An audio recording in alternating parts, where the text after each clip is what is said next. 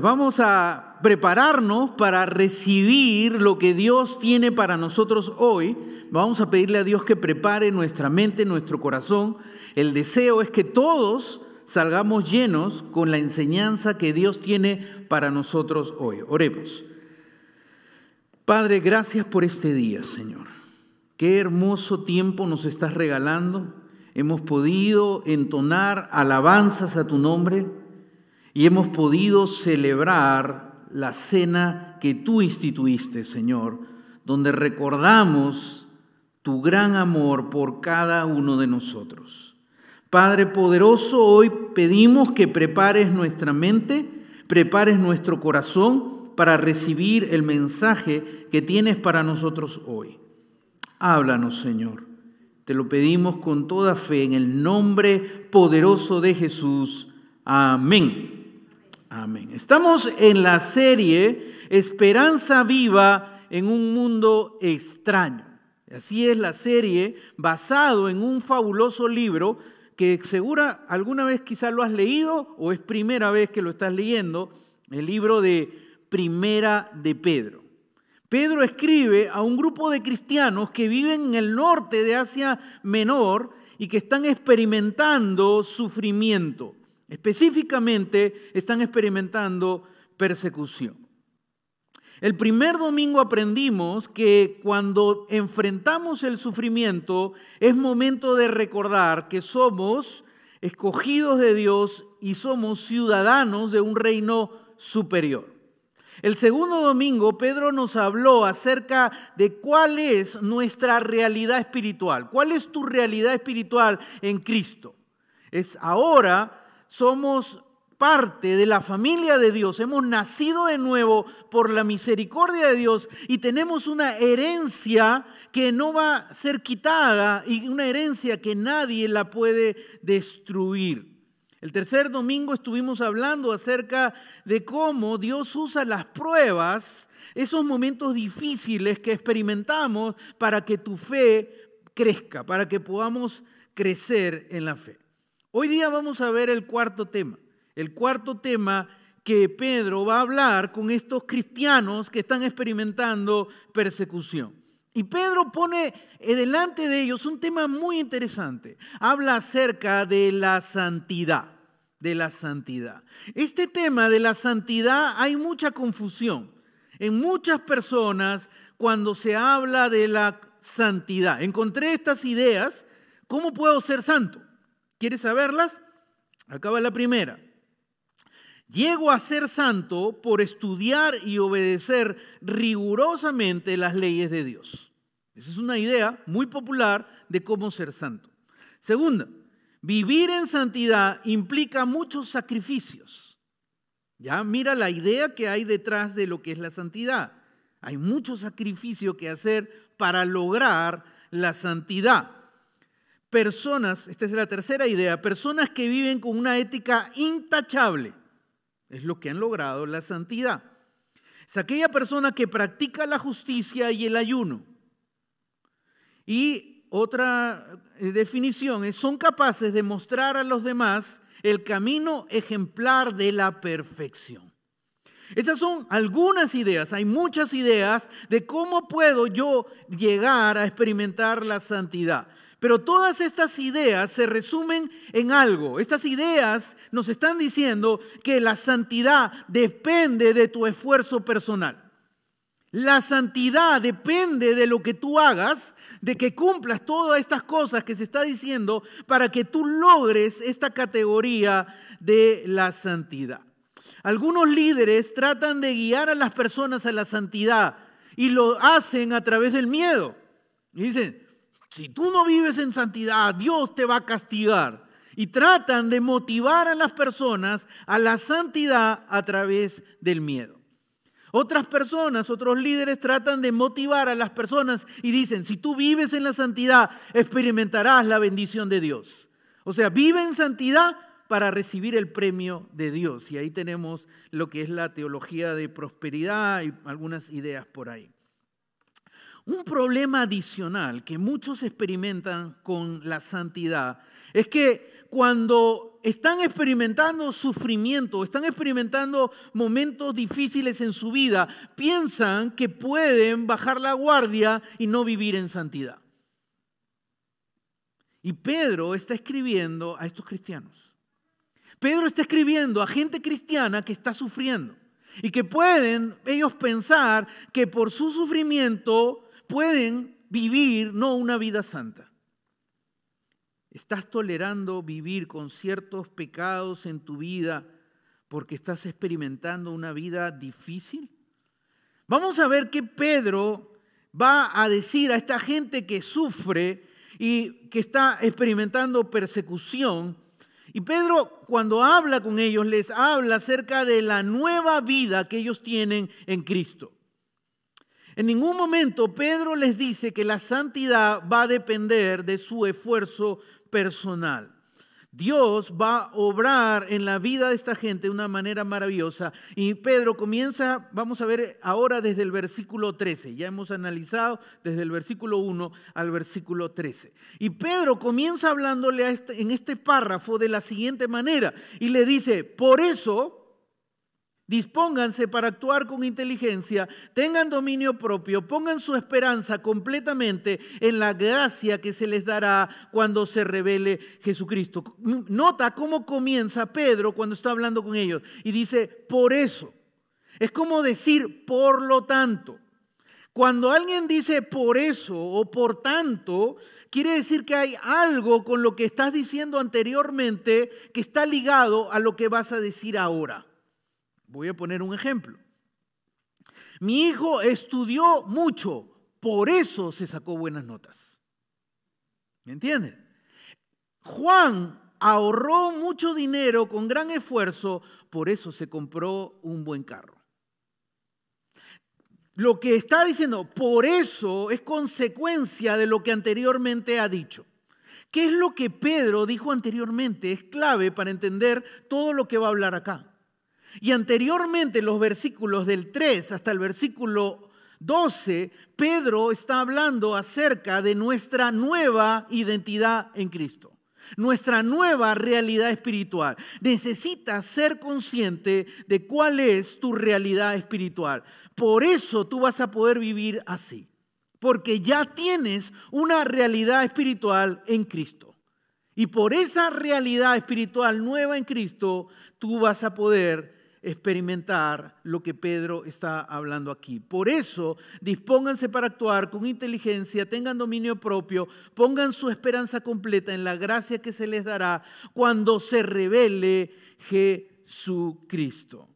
Pedro está hablando acerca de lo que nosotros ya hemos experimentado, va a traer como consecuencia lo que ahora tú puedes vivir en la tierra. Recuerda, eres un elegido de Dios, eres ciudadano de un reino superior, has nacido de nuevo por la misericordia de Dios, tienes una herencia espiritual. Pedro está describiendo todas las cosas maravillosas de lo que tú eres ahora en Cristo Jesús. Pedro no te está llamando a que vivas de acuerdo a tu esfuerzo. La religión, pon la siguiente lámina, la religión te llama a obedecer a Dios con tu esfuerzo. No importa la religión que sea. Si tú notas, las religiones llaman a la gente a obedecer con su esfuerzo. Esfuérzate y lograrás la aprobación de Dios. Y por eso, inclusive en fechas religiosas, la gente hace muchas cosas con más esfuerzo para lograr obedecer a Dios y lograr la aprobación delante de Dios. La gracia de Dios que Pedro está hablando con los cristianos te llama a obedecer, la obediencia es parte de la gracia de Dios, te llama a obedecer a Dios desde tu nueva identidad. Te llama a obedecer no desde tu esfuerzo humano propio, te llama a obedecer desde tu nueva realidad que tú tienes ahora en Cristo Jesús. Tú tienes una nueva realidad. Y ese es el punto de partida. Muchos cristianos tienen confusión y dicen, yo soy salvo por gracia. Pero desde el momento que ya soy salvo por gracia, ahora tengo que vivir mi cristianismo por esfuerzo. y dejan la gracia ahí, en la salvación. La, gracia de Dios, que la gracia de Dios es el favor inmerecido que Dios nos da, esa gracia se queda en la salvación. Para muchos cristianos termina ahí la gracia de Dios. Y no se dan cuenta que la gracia de Dios nos va a acompañar por todo nuestro caminar de nuestra vida aquí en la tierra. Va a estar con nosotros. Pongamos de nuevo el versículo 13. Veamos lo que Pablo está diciendo. Por eso, dispónganse para actuar con inteligencia, tengan dominio propio, pongan su esperanza completa. ¿En qué? En la gracia que se les dará cuando se revele Jesucristo. la idea principal que Pedro les está diciendo a los cristianos de que están sufriendo es pongan su esperanza completa en un Dios de gracia.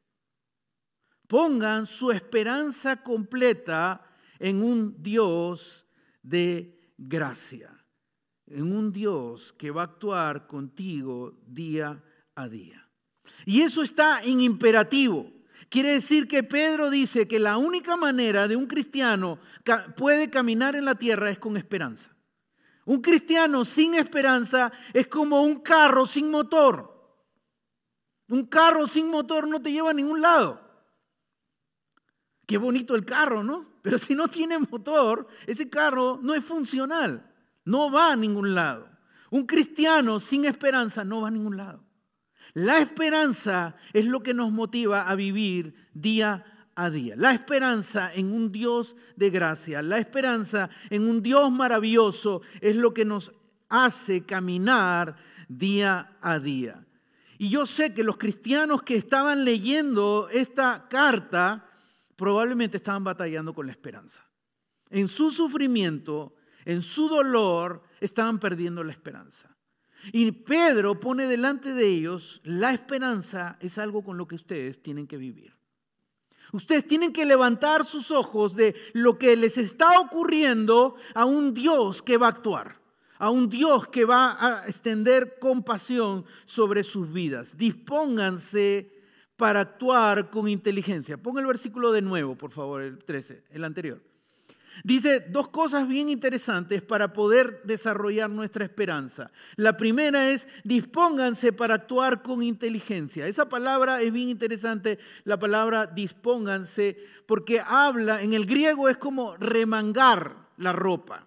En la antigüedad, la ropa de la gente, que, de esta gente, no era como la que ves al frente. No es como tu ropa. La ropa de ellos era como togas como túnicas, ¿no es cierto? Y para que ellos puedan caminar rápido, tenían que subir la parte de abajo hacia arriba y así podían correr. Y así podían ser personas que podían actuar con rapidez. Cuando ellos iban a hacer algo que necesitaban actuar con rapidez, ellos se remangaban la ropa. La idea acá que está diciendo Pedro es necesitas preparar tu mente para actuar necesitas poner tu mente enfocada, no en las circunstancias que te van a paralizar, sino enfocar tu mente en un Dios grande y teniendo ese enfoque vas a poder caminar. Cuando tú te enfocas en el Dios grande que tienes, cuando tú recuerdas el Dios maravilloso que tienes, tú vas a no quedarte paralizado, sino vas a actuar. Segunda cosa que Pedro les dice, tengan dominio propio. Y es bien interesante, habla de, la, de ser sobrio, habla de pensar con claridad. Una persona que no está con dominio propio habla de una persona que no está pensando claramente. En el griego habla de pensar con claridad. La única manera de pensar con claridad es cuando yo quito la mirada de mi sufrimiento y la pongo en Dios. Cuando yo vuelvo a levantar mis ojos en Dios, en medio de lo que estoy en medio de lo que yo estoy atravesando, yo quito esa esas cosas nublosas que en las que yo estoy perdiendo la esperanza. Qué desdichado soy. Yo soy el hombre más desdichado en la tierra. Soy la persona que está experimentando las peores cosas. Esa es una persona que está pensando, un cristiano que está pensando sin claridad. Y Pedro les está diciendo, piensa con claridad. Vuelve a enfocarte en Dios. Haciendo estas dos cosas podrás fortalecer la esperanza que tú tienes, que tú has puesto en Cristo Jesús. Pedro está llamando a los cristianos a una vida de acción, a una vida donde no nos quedamos paralizados por lo que está ocurriendo a nuestro alrededor. Cuando he conversado con gente que sufre, cuando he conversado con personas que están experimentando algo terrible, generalmente, si no es 100%, esas personas están paralizadas. No saben por dónde ir, no saben qué hacer, no saben por dónde caminar. Y es porque están enfocando su pensamiento en lo que están viviendo. Y Pedro les da una llamada y le dice, tienes que preparar tu mente para la acción. Tienes que pensar con claridad. Tu forma de pensar va a afectar tu forma de caminar. Si te enfocas en tu sufrimiento y en tu dolor, te vas a aplastar. Si te enfocas en Dios en medio de lo que estás viviendo, vas a poder caminar día a día. Y es lo que Pedro les está diciendo a los cristianos. Miremos el siguiente versículo, el versículo 14. Y quiero que notes algo maravilloso. Mira cómo Pedro comienza llamándole a la gente cristiana del primer siglo. ¿Cómo los llama? Hijos desobedientes. ¿Así los llama? ¿Cómo los llama? Hijos. He escuchado acá nomás. Hijos. ¡Wow! Cuando un papá le dice a un hijo, hijo obediente, oh, wow. ¿Así, te, así te llamaban a ti, hijo obediente? No, no, no digas lo que, cómo te llamaba tu papá. hijo obediente. Pedro está diciendo cuál es tu identidad en Cristo. No tienes que esforzarte para hacerlo. Tú eres ante Dios un hijo, ¿qué? Obediente. Vive conforme a lo que eres. Tú ya eres. El enemigo va a atacarte y te va a decir muchas cosas que no son verdad acerca de ti. Va a distorsionar la verdad. ¿Cuál es la verdad de Dios sobre ti? Eres, soy hijo obediente. Esa es la verdad. Y cuando me veo como hijo obediente, pues voy a caminar como hijo obediente de Dios. Somos hijos obedientes que ahora recuerda que estos cristianos con los que Pedro está escribiendo estaban viviendo en una comunidad donde había mucha perversidad, donde había muchas cosas horribles. Y estoy completamente seguro que muchos de ellos tenían un pasado horrible, un pasado oscuro. Y el pasado oscuro podía estar persiguiéndolos a ellos. Pero Pedro no los llama por, conforme a su pasado. Tu pasado no determina quién eres, sino tu presente en Cristo determina quién eres.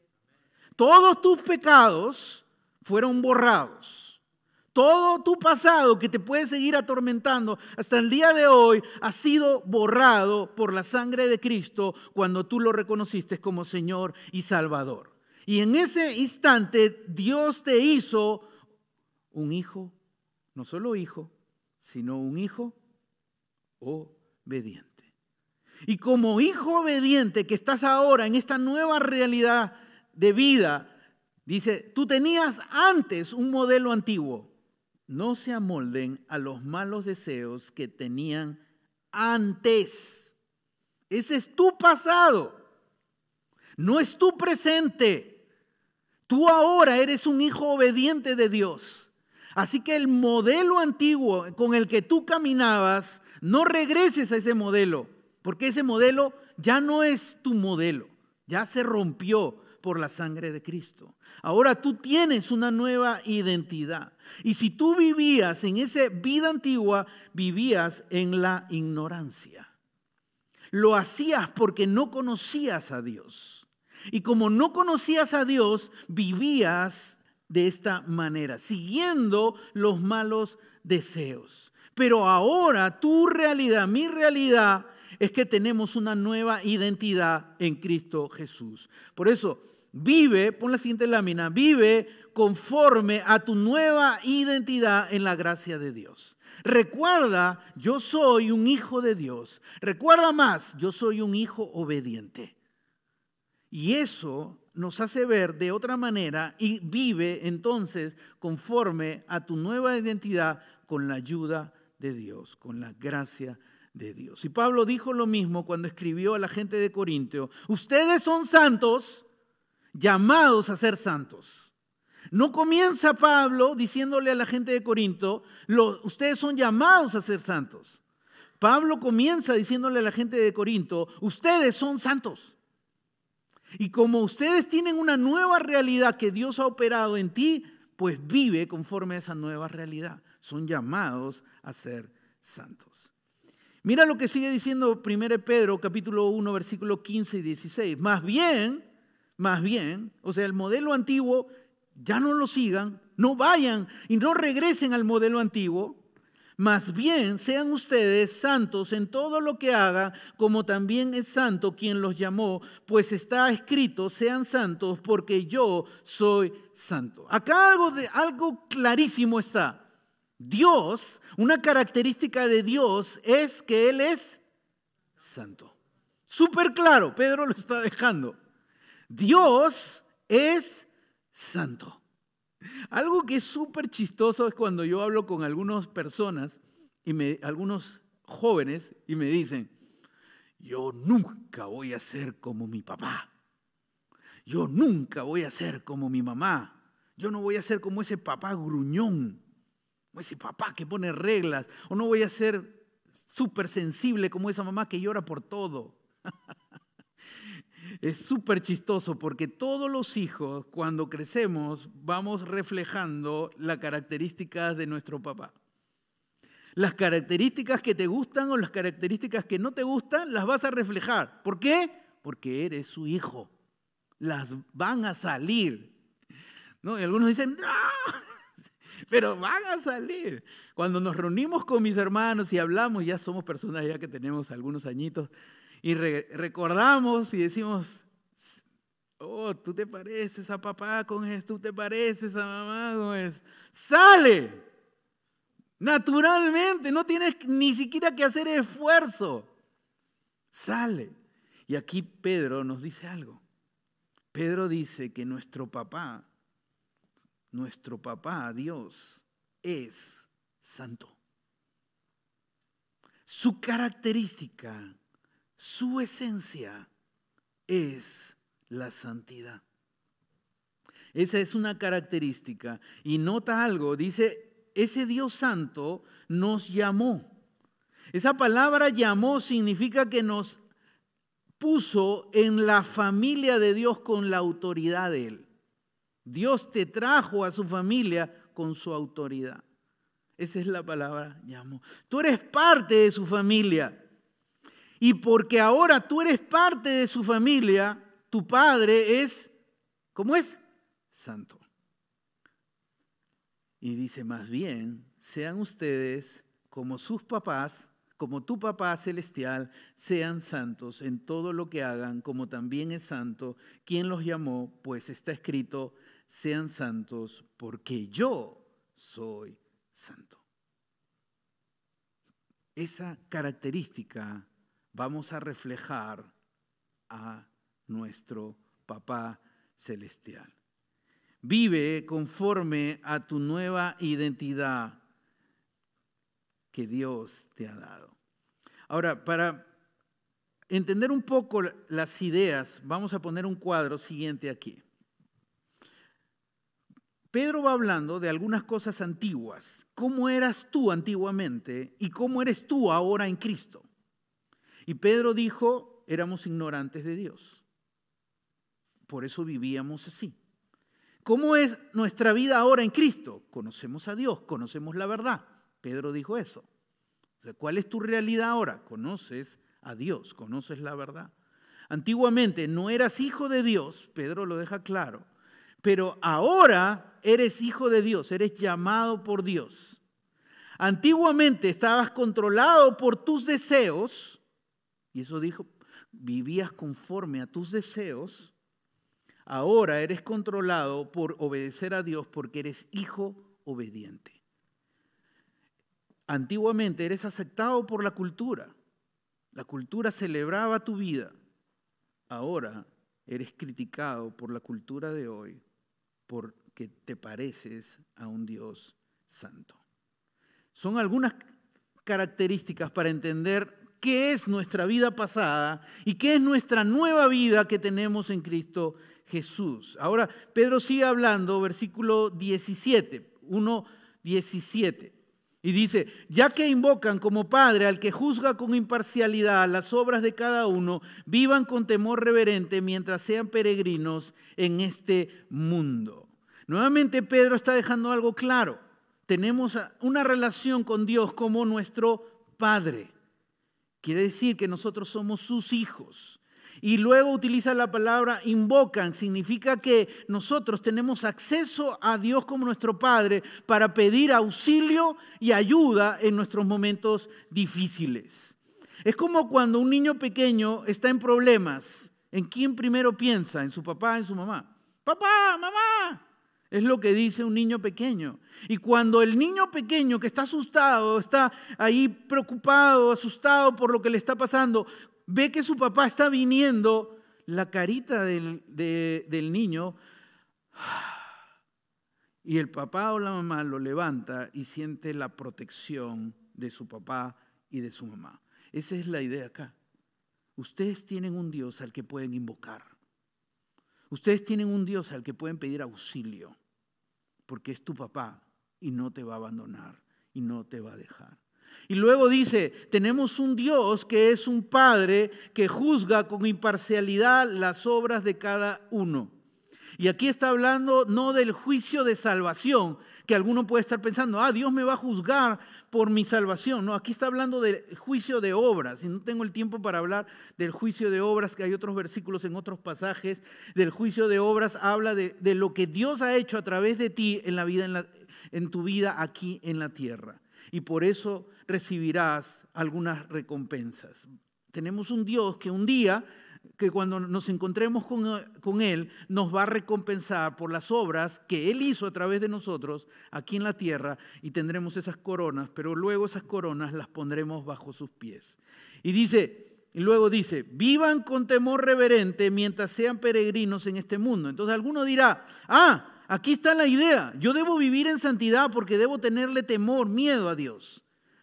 La palabra temor acá habla de respeto profundo. Hay una gran diferencia en tenerle respeto profundo a alguien y tenerle miedo a alguien. Hay una gran diferencia. Yo le tengo miedo a alguien, me alejo de esa persona. Yo le tengo respeto profundo a alguien, yo me acerco a esa persona. Y aquí Pedro está diciendo, vivan en la tierra con respeto profundo a Dios mientras sean peregrinos en este mundo. Viviendo recordando que nuestra vida aquí en la tierra es, está de pasada. No es nuestra vida aquí en la tierra nuestro destino final, sino solo estamos de pasada en esta vida. Vive conforme a tu nueva identidad en la gracia de Dios. Vive para Dios, te está pidiendo aquí Pedro. Miremos versículo 18 y versículo 19. Como bien saben, ustedes fueron rescatados de la vida absurda que heredaron de sus antepasados. El precio de su rescate no se pagó con cosas perecederas como el oro o la plata, sino con la preciosa sangre de Cristo como de un cordero sin mancha y sin defecto. Como bien saben, ustedes fueron rescatados. Este concepto de rescatado era algo que ellos entendían fácilmente, porque en la antigüedad la gente terminaba siendo esclava vivían en esclavitud algunas personas y para poder ser libres de la esclavitud había que pagar un precio. El precio para que la persona sea libre. Y ese precio podía ser con mm, oro, plata, con propiedades o con algo de mucho valor para que esa persona pudiera salir y ser rescatada. Y yo me imagino una persona que vivió por muchos años como esclava y que alguien, alguien pensó en esa persona, algún familiar, algún amigo, y lo liberó, y esa persona recibe la noticia y le dice, ya no eres más esclavo, eres libre. Me imagino lágrimas cayendo de sus ojos, me imagino una sonrisa grande, o quizá una, gritando, soy libre, soy libre, ya no voy a vivir como esclavo. Este es el concepto que Pedro está diciendo a los cristianos que están sufriendo. Recuerda que tú fuiste rescatado. Tú fuiste rescatado de la vida absurda. Absurda es una vida vacía, una vida sin sentido que heredaron de sus antepasados. Y, luego aclara algo Pedro y dice, el precio de tu rescate, de mi rescate, no costó oro y plata. El precio fue mucho más grande. Hubo un costo de sangre para que tú y yo seamos libres. Costó la sangre de Jesús. Jesús fue capaz de derramar su sangre para que tú y yo experimentemos libertad de la vida absurda que teníamos, de una vida sin sentido, de una vida sin Dios a una vida nueva. Costó la sangre de Cristo, la preciosa sangre de Cristo como de un cordero sin mancha y sin defecto. Murió Cristo, quien no tenía pecado, quien vivió una vida perfecta en la tierra, para que tú y yo experimentemos qué libertad. Hemos sido rescatados, somos libres. Y soy libre para qué? Soy libre para vivir para Dios. Antes no podía vivir para Dios. Antes tenía que esforzarme para vivir para Dios y terminaba frustrado. Pero ahora he sido liberado para vivir para Dios. Y tengo una nueva identidad que me guía para vivir para Dios. Y eso es lo que Pedro está hablando con los cristianos de que están sufriendo en medio de la persecución. Les está hablando acerca de son libres para vivir para Dios. Jesús habló con religiosos, religiosos muy profundos y les dijo a ellos, ustedes necesitan ser libres. Y estos religiosos le dijeron a Jesús, yo no necesito ser libre, yo tengo mi religión. Yo soy libre, yo no necesito de nadie para que me libere. Juan capítulo 8, versículo 36. Pon el pasaje de Juan 8:36, por favor. Dice, así que si el Hijo los libera, serán ustedes verdaderamente libres. No eres libre, le está diciendo Jesús e, a ellos. Para que verdaderamente seas libre, necesitas del Hijo de Dios obra en tu vida. Y recién ahí tú vas a ser libre. Y recién ahí vas a vivir para Dios. ¿Sabes a quién le dijo Jesús eso?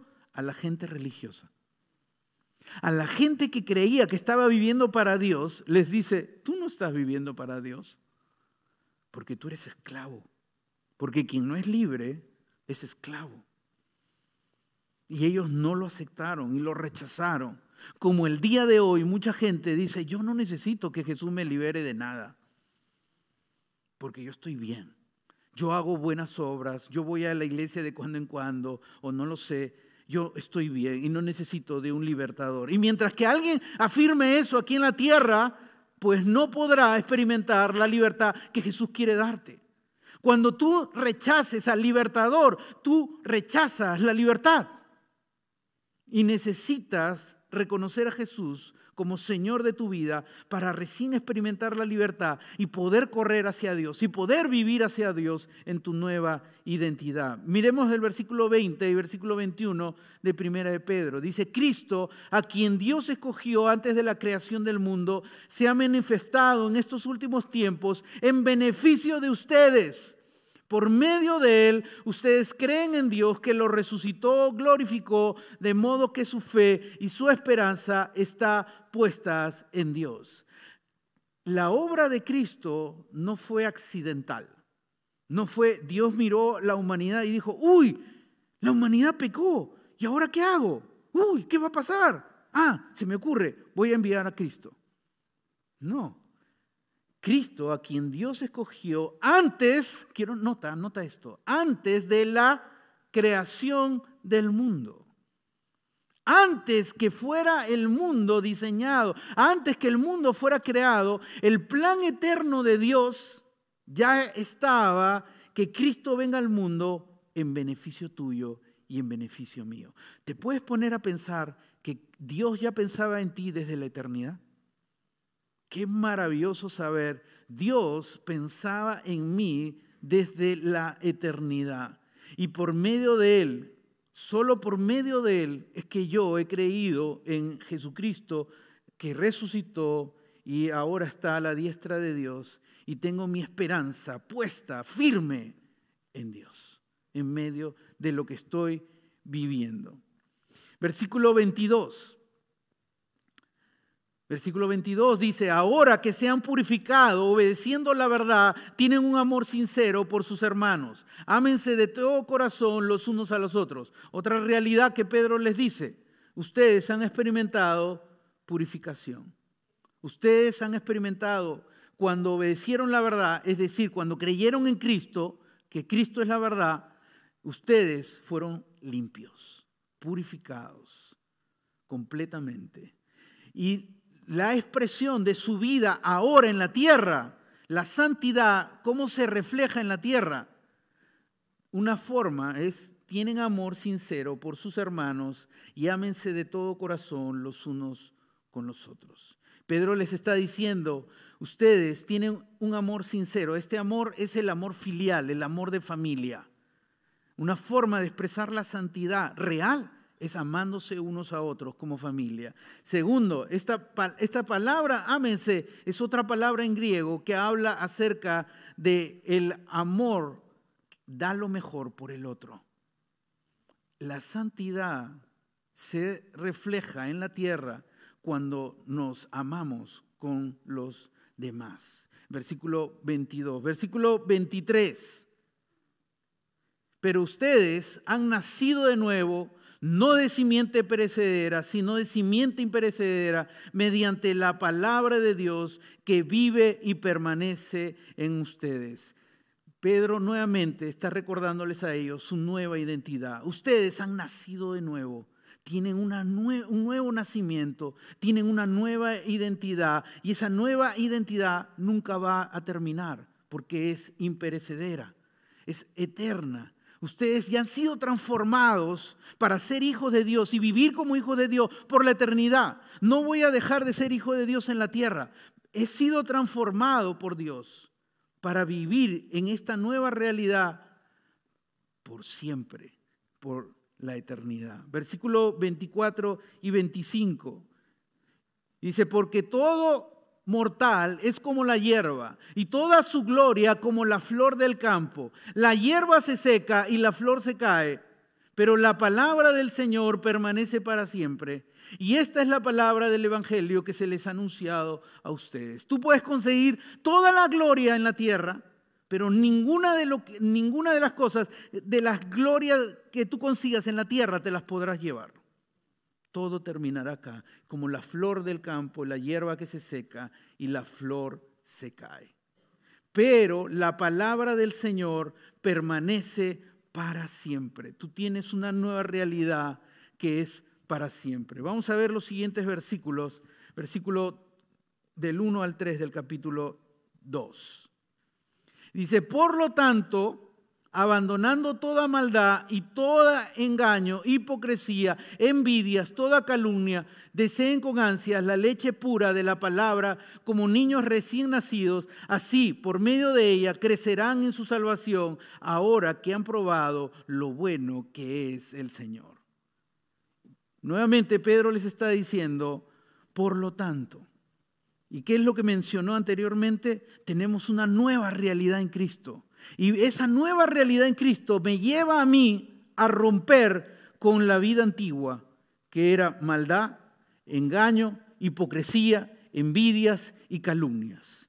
Todo eso lo rompo porque no es parte de mi nueva identidad. Ya no es parte de quién soy yo. Yo soy una nueva persona y todo eso se va de mi vida.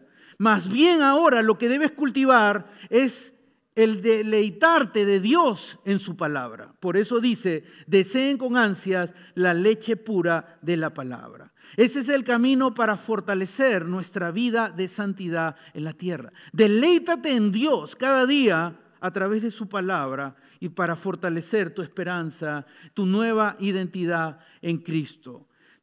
Tú eres una nueva persona si has puesto tu fe en Cristo. Dios no solamente ha modificado tu comportamiento, Dios ha hecho una transformación espiritual en ti para que tú puedas vivir una nueva vida en Cristo Jesús. Dios te hizo libre para que ahora puedas caminar, ir para Dios y vivir una vida de santidad. Pero si aún Jesús no es el Señor de tu vida, tú no tienes esa nueva realidad en ti. Si aún no has reconocido a Jesús como el Señor de tu vida, como el Salvador de tu vida, tú no has experimentado esa transformación espiritual que Dios quiere hacer dentro de ti. Es lo que Dios quiere hacer en tu corazón y en tu vida. Y hoy yo te invito a que hagas esa oración. Hoy te invito a que reconozcas a Jesús como el libertador de tu vida y que le digas, Jesús, ven a liberarme hoy. Ahí en el lugar que estás, Inclina tu rostro y cierra los ojos. Y busca al Señor en este momento.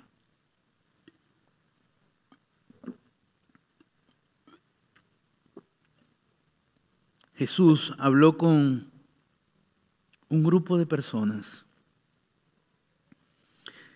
Y tristemente ese grupo de personas le dijo a Jesús que no necesitan un libertador.